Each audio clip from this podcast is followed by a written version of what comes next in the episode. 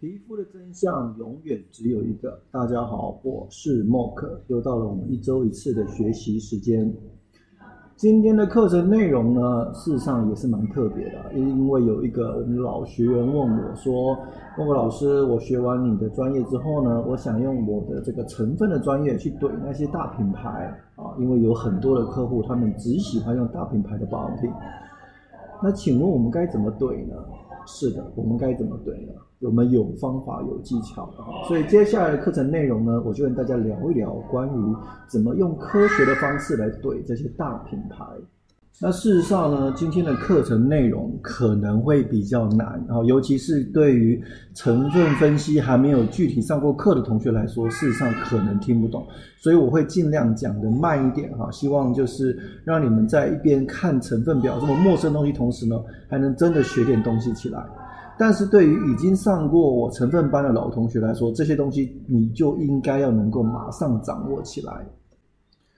首先呢，我们要怼大品牌，那我们要先把他们的成分表给拉出来吧。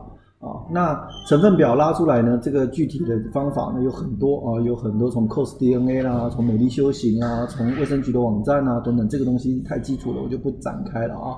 我先假设你们已经知道怎么去找成分表了。好，那找到成分表之后呢？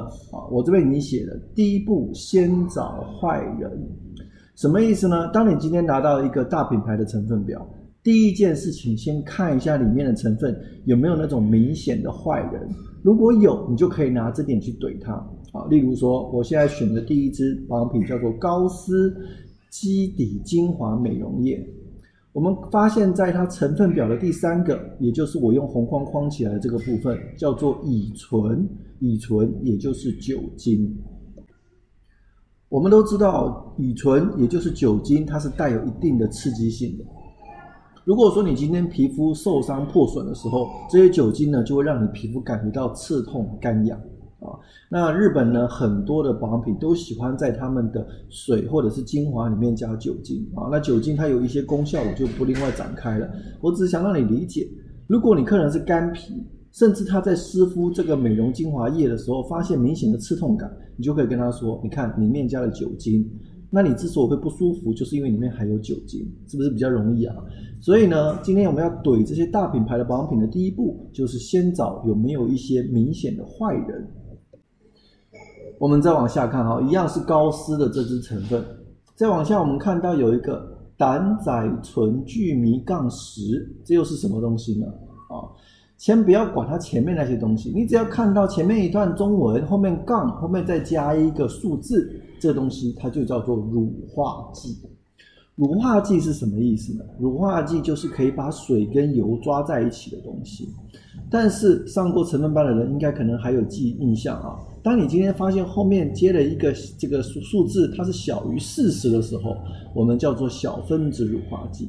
那小分子乳化剂会怎么样呢？它会破坏皮肤的屏障，因为在我们的卸妆产品里面，尤其是卸妆水里面，最喜欢加的就是小分子乳化剂，因为这种小分子非常轻油，它可以把一些我们皮肤好的油给抓走啊。所以呢，在这边你就看到了第二个坏人，叫做小分子乳化剂。这个部分可能对于新同学来说有点太困难哈，所以呢，如果说你这边听不懂，你可以跳过没有关系。但是因为同时的，我们明天也开了一个叫做小学生也能听懂的成分班，对于新手小白来说是比较容易接受的啊。那对于老同学应该知道我在讲什么。这边我们出现了，所以我们怎么去怼高斯这支基底美容精华液呢？简单的说，就是它在它的成分表里面明显看到了酒精跟小分子乳化剂。酒精呢对皮肤是带有一定的刺激性，小分子乳化剂。会破坏皮肤的屏障，把好的油也给带走。那这时候呢，他皮肤如果是干皮的话，那就不适合使用。我们再往下看，资生堂红色蜜露啊，这一支呢估计也是很经典，很多同学可能都认识它。一样的，它也是一个日系的保养品。我们在它的成分表的第三位，也就是变性乙醇。变性乙醇是什么呢？其实它还是一种酒精。所以呢，它能够怼的点跟前面那个高斯的酒精逻辑其实是一样的啊。为什么把它拉出来？因为它名字叫变性酒精，变性酒精其实就是酒精。一样的，再往下，我们又看到了甲基葡萄糖一大堆，后面杠接一个数字十啊，老同学应该都有印象，这就是所谓的小分子乳化剂。在我们的水溶性的保养品里面啊，水溶性就是所谓的水啊、精华啦、面膜啦，哈，通常会有明显的坏人的啊，就是所谓的坏人。第一个酒精，第二个小分子乳化剂，第三个可能就是一些酸啊，又或者是一些这种比较刺激性强的防腐剂。所以呢。现在你们要去怼你这些所谓的大品牌保养品，首先你要先知道有哪些坏人，对吧？你都不知道哪些坏人，你怎么怼人家呢？那我先简单的帮大家总结一下，在水溶性的世界里面，我说的水溶性就是指水啊、精华、面膜这种明显是水剂的这种保养品里面，它的坏人就是我刚刚说的酒精啊、小分子乳化剂啊、酸啊，然后还有一些刺激性比较强的防这个防腐剂啊等等等等之类的。那我们来挑一支油溶性的保养品来分析一下。油溶性的保养品呢，就例如说，也是一些包含乳啊、霜啊、防晒啊、BB 啊这种摸起来明显油腻感比较强的，我们叫做油溶性的保养品。我们现在挑的是安热沙的一支防晒乳，一样的，在成分表的第三位，我们看到了酒精啊。我一直强调，酒精在保养品里面的添加呢，其实是一件蛮合理的事情。只不过，如果说你已经是敏感期，又或者是你是医美术后皮肤比较这个薄弱的时候，你就不适合使用这些保养品，因为那都是给正常皮肤的人用的。啊，就像我上课一直跟你们强调的，盐巴水刺激吗？其实盐巴水一点都不刺激。但是如果说你今天有伤口的时候，盐巴水就是刺激的。但是是盐巴水的问题吗？不是，是你不应该把盐巴水洒在你的伤口上啊，就是这个简单逻辑。酒精刺激吗？酒精其实并不刺激。当你皮肤屏障完整的时候呢，它根本进不去。但是在你皮肤屏障破损的时候呢，你就不应该使用含有酒精的保养品，这就是一个最基础的逻辑。那在我们的这个敏感的时候，或者是我们的光电术后，例如说水光针啊、皮秒啊、热玛吉之后呢，这些带有酒精的保养品，通通不适合使用。所以事实上，你也可以发现，这些所谓的医美术后保养品，什么维姿啊、雅漾、理肤泉啊，包含我们德莫啊、薇诺娜啊等等的，他们是绝对不会在成分表里面加酒精的，因为他们就是拿来给所谓医美术后的人使用。所以这也可以回应之前很多同学说：“哎呀，酒精如果这么不好，那为什么这些大品牌还要加呢？”啊，因为它给的是正常皮肤的人的。如果说你是敏感肌医美术后，那你就不应该用这个。就像是你是敏感肌，你会去选择所谓的日本的爽肤水吗？不会，你可能会选择维姿、雅漾、理肤泉这种所谓的比较敏感型皮肤用的保养品吧。好，我们再拉回来哈，在安热沙这一支油溶性的保养品里面，我们看到酒精。我们又往下看到了第二个，叫做甲氧基肉桂酸乙基乙酯啊，这个名字有点长。简单的说，它就是化学防晒。化学防晒呢，也是一个明显的坏人。一样的，化学防晒对于皮肤健康来说用起来没什么问题，但对于敏感肌来说就会有一点刺激性啊。因为它之所以能够防晒，是因为它能够把光能吸收起来，转化为热能散发掉。这时候，对于皮肤比较敏感的人，他怕热的人，这时候呢就是不太适合的。所以你会发现，那些所谓的医美术后保养品，他们用的防晒都是纯的物理性防晒，不会加化学防晒，因为化学防晒就不适合拿来给敏感肌使用。更何况，化学防晒还有会渗入皮肤的风险啊！所以呢，在这个里面，你已经看到明显的坏人了。第一个就是酒精，第二个就是化学防晒剂。接下来呢，我们又看到了肉豆蔻酸异丙酯啊，肉豆蔻酸异丙酯呢，也是一个明显的坏人。他是谁呢？他的名字叫做合成酯啊。合成酯顾名思义就是人工合成的油脂。这种人工合成的油脂有一个最大的好处，就是它非常的清爽不黏腻，而且不会氧化，不会变质，没有味道，没有颜色。但是它有明显的坏处，就是容易致痘啊。所以呢，如果说你今天发现你某一款的保养品里面有这个成分，而你用了也的确明显长了一些粉刺啊，这个这个这个黑头啊，那告诉你，你不要用，这事情就结了。所以呢，我们刚刚已经简单整理过，水溶性保养品里面会常出现的坏人。那在油溶性保养品里面会出现坏人又有哪些呢？其实我这边帮你写了啊，就是包含了合成脂啊，各种的化学防晒剂啊。那对于一些油皮，就是皮肤比较油腻的人来说，矿油其实也算是一种坏人啊。例如说海蓝之谜，它里面就有大量的矿油。但是矿油呢，它对于干皮来说事实上挺好的，因为它的封闭性很强哈，就是很油腻的意思。但是如果说你今天是油皮，你用海蓝之谜，那你就完蛋啊，你肯定爆痘，因为你的毛油脂不停的冒出来，但是你的脸上又糊了一层油，那你当然会长痘。好，我们先找坏人这件事找到什么意思呢？当你今天去找到坏人，那这时候堆起来就特别轻松了啊，事情就结束了。但是如果说你今天找他绑品没有明显的坏人呢，这时候我们就要看，虽然你的绑品没有坏人，就是没有那些坏的成分，但是如果说他也没有好人啊，就是没有那些好的成分，那你用起来不也是白用吗？浪费时间，对吧？所以呢，第一步先找坏人，如果有坏人，就拿坏人往死里怼。但是如果没有坏人，你就开始找有没有好人。好，我们今天举的例子是海蓝之谜的焕肤水。海蓝之谜焕肤水，它最大的功能其实就是保湿。那对于保湿来说，我们希望它添加一些能够让我们皮肤的水溶性的保湿。什么叫水溶性的保湿？就是如果说你今天在水里面，你不会出现油的成分吧？因为油的成分根本溶不进水里面啊，水油是不能互溶的，这你能理解。所以呢，在水溶性的保养品里面，例如说这支海蓝之谜焕肤水，你当然只能期待它提供的是一些水溶性的好成分啊，你不可能叫它提供油溶性的好成分，这不现实，对吧？所以呢，油溶性我们等下再讲，我们先讲水溶性的好成分。那水溶性的好成分有谁呢？啊，我们看到了蔗糖。为什么蔗糖是好成分呢？家里面的糖罐子，如果你没有把它封紧，你会发现它会吸湿，会结块。为什么呢？因为糖天然就会吸水，就会抓水，所以这里面加了蔗糖是为了让你喝起来甜甜的吗？当然不是，它是因为蔗糖就是天然的一种保湿剂。如果说这里面只有水，什么成分都没有，那这个水敷在你脸上，很快就会挥发到空气中。如果说今天加了一点点的蔗糖，这时候呢就可以把水给抓住，这时候它就不容易挥发到空气中。不就能保湿了吗？啊，所以呢，蔗糖算是一个好人。同样类似功效的，还有一个成分叫做丁二醇啊，在右边你已经看到了丁二醇。丁二醇呢，它也是一种保湿剂，所以在这里面呢，它添加了两种保湿剂，一支叫做蔗糖，一支叫做丁二醇。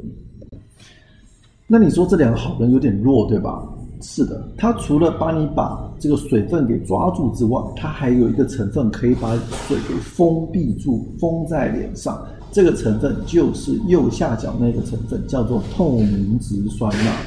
是的，就是你们最熟的玻尿酸啊。所以这里面有没有第二个好人？有，第一个好人就是可以把水抓住的成分，包含蔗糖跟丁二醇。第二个好人就是透明质酸钠，它可以把你脸上的水给封闭住。也就是说，可以延缓这些水分散失、挥发到空气中的时间。好，举例了一支水溶性的保养品，我们再来举例另外一支油溶性的保养品。啊，我现在举例的就是雅漾舒缓特护面霜。雅漾这支牌子呢，我估计大家都很熟哈，它是专门做敏感肌的。我们来看一下它里面有没有好人。首先，我们看到了角鲨烷，角鲨烷是什么呢？角鲨烷就是鱼油啊，我们都知道，我们皮肤有一层成分，呃，有一层叫做皮脂膜的这样的结构。那皮脂膜里面最主要的组成的成分是什么呢？事实上就是角鲨烷。所以角鲨烷也可以说是一个人工的皮脂膜。这也是为什么你会发现，在很多的保养品，尤其是油溶性的保养品里面，都喜欢加角鲨烷的最主要原因。所以角鲨烷可以说是一个好人。对吧？啊，那我们再往下看，红花籽油，红花籽油不用说，一定是什么？一定是所谓的植物油。那植物油里面有很多的不饱和脂肪酸等等等等这些成分，对于皮肤来说，也都是一个可以去对于干皮来说舒缓的一些成分。所以呢，这里面的最主要两个好人，一个就是角鲨烷，第二个就是红花籽油。如果说你今天去分析一款油溶性的仿品，发现它既没有角鲨烷，也没有红花籽油，那说白了，它里面就是没有坏人，但也没有好人。可能很多同学听到这边哈，已经开始有点蒙圈了啊。就是我大概知道你的逻辑，先找有没有坏人，再找有没有好人，但现在我不知道。到底有哪些坏人，跟有哪些好人？如果说你今天可以把所有的坏人跟所有好人给列出来，那这事情不就结了吗？我照着上面对不就得了吗？我也很想这么做，但事实上有一些成分，它不能说是坏人还是好人。例如说，在这边有个成分叫做矿油，请问矿油算坏人还算好人呢？如果说今天对于干皮来说它是好人，对于油皮来说它是坏人。所以其实一个成分的好坏，有时候是要根据你的肤质来决定的。常常有人说，我之蜜糖是彼之毒药，对我很好的保养品，对别人不一定合适。如果这世界上有那种所谓的对所有人都合适的保养品，那其他保养品厂商早倒光了，是吧？也就是说，其实很多的保养品成分，它是适合某一类型的皮肤。并不是这个保养品对或不对，只是你今天适不适合它。日，例如说你喜欢用日系的保养品，日系保养品里面含酒精，这时候对干皮来说当然不行啊，但是对油皮来说就很舒服啊。维姿雅漾理肤泉或者海蓝之谜里面加了这么大量的矿油，对于油皮来说那当然受不了，但对于干皮来说不挺合适的吗？所以这也是为什么我说很多的成分并不是他们是绝对的好人或绝对的坏人，它要根据它的场合的。例如说，一个控油成分，你觉得是好还是不好呢？那对于油皮来说是挺好，那对于干皮来说呢，那也是不好。这也是为什么我们必须要懂成分表的原因，因为并不是今天厂商怎么跟你说，而是它成分表具体加了什么，就决定了这款保养品它是什么样的性质。我遇过很多的问题肌肤，其实最大的问题就是他们选错了保养品。这也是为什么我在课程里面一直教你们怎么去辨别保养品成分的主要原因。好。当我们已经把这个有没有坏人这件事情解决了，接下来就是有没有好人这件事情解决了。如果你的客人的保养品是停留在有坏人，那你就直接到一，事情就结束了啊，你就跟他说这里面有很多很多的坏人，这坏人不适合你，搞定。但是如果说他今天保养品里面没有明显的坏人，你就开始往里面看有没有好人。如果这里面说没有好人，就是清清如水，什么都没有。那这时候呢，也不用聊下去了，对吧？你跟他说呢，这里面呢啥都没有，呃，加了也没加。但是如果说客人里面也有这些所谓的好的成分，难道我们就没法怼了吗？有，我们还有第三步，就是虽然你有好人，但是你的好人加的多吗？如果说今天加的多，那我们再来聊嘛。如果说今天好人只加零点零一零零零零零零一，你说加了等于是没加，是吧？这也是为什么我会教你们看百分之一分隔线。什么是百分之一分隔线呢？简单的说啊，在保养品的这个标示里面有要求，我们的添加量必须从最多加到最少。也就是说，你会发现所有成分表的第一位通常都是水，就是这个原因，因为水肯定是加最多的嘛。然后呢，接下来就是这个一直往下排哈，就是添加的浓度越来越少，越来越少。例如说，我们这支奥比红爽肤精华液里面加最多的就是水，所以要排名第一个啊。可能它添加量是百分之八十，接下来酒精可能添加量百分之六、百分之八啊。接下来是丁二醇可能是百分之六，再是欧洲七叶素可能百分之四啊，等等这样排下来。所以呢。当你今天已经去研究完它有没有好人之后，下一步我们就开始研究它的好人多不多。如果说他今天他的好人添加量是低于百分之一的，那聊起来也就没什么屁用了。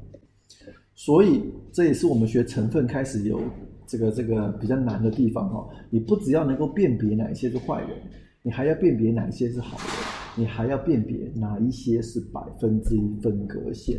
当你今天只有先找到百分之一分隔线，你才可以知道到底他的好人多还是少，又或者是他的坏人是多还是少。这边应该有一些老同学可以看到了啊，这一支奥比红就是奥冰，它这一支水里面，这支精华液里面的百分之一分隔线在哪里呢？